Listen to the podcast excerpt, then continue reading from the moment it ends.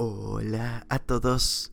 21 de marzo y gracias a nuestro devocional Alimento para el Alma, hoy podrán escuchar El tiempo de Dios.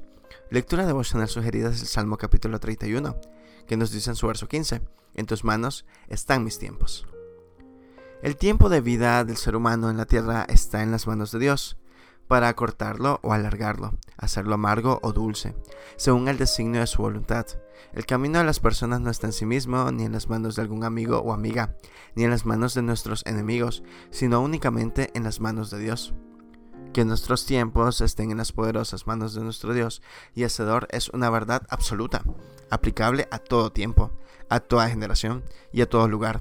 Esto es un concepto inmutable, que por más que no se crea en él, eso no significa que deje de ser verdad.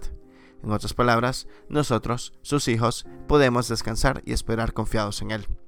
Esta verdad la sabemos en teoría, pero por lo general se nos olvida aplicarla en la vida práctica.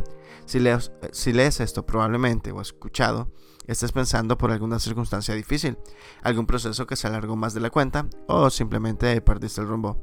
Por eso es tan importante entender que cuando el salmista David dice mis tiempos, se refiere al transcurso de la vida que tenemos aquí en la tierra, cada etapa, cada proceso, cada acierto, cada excepción, cada tristeza y cada alegría.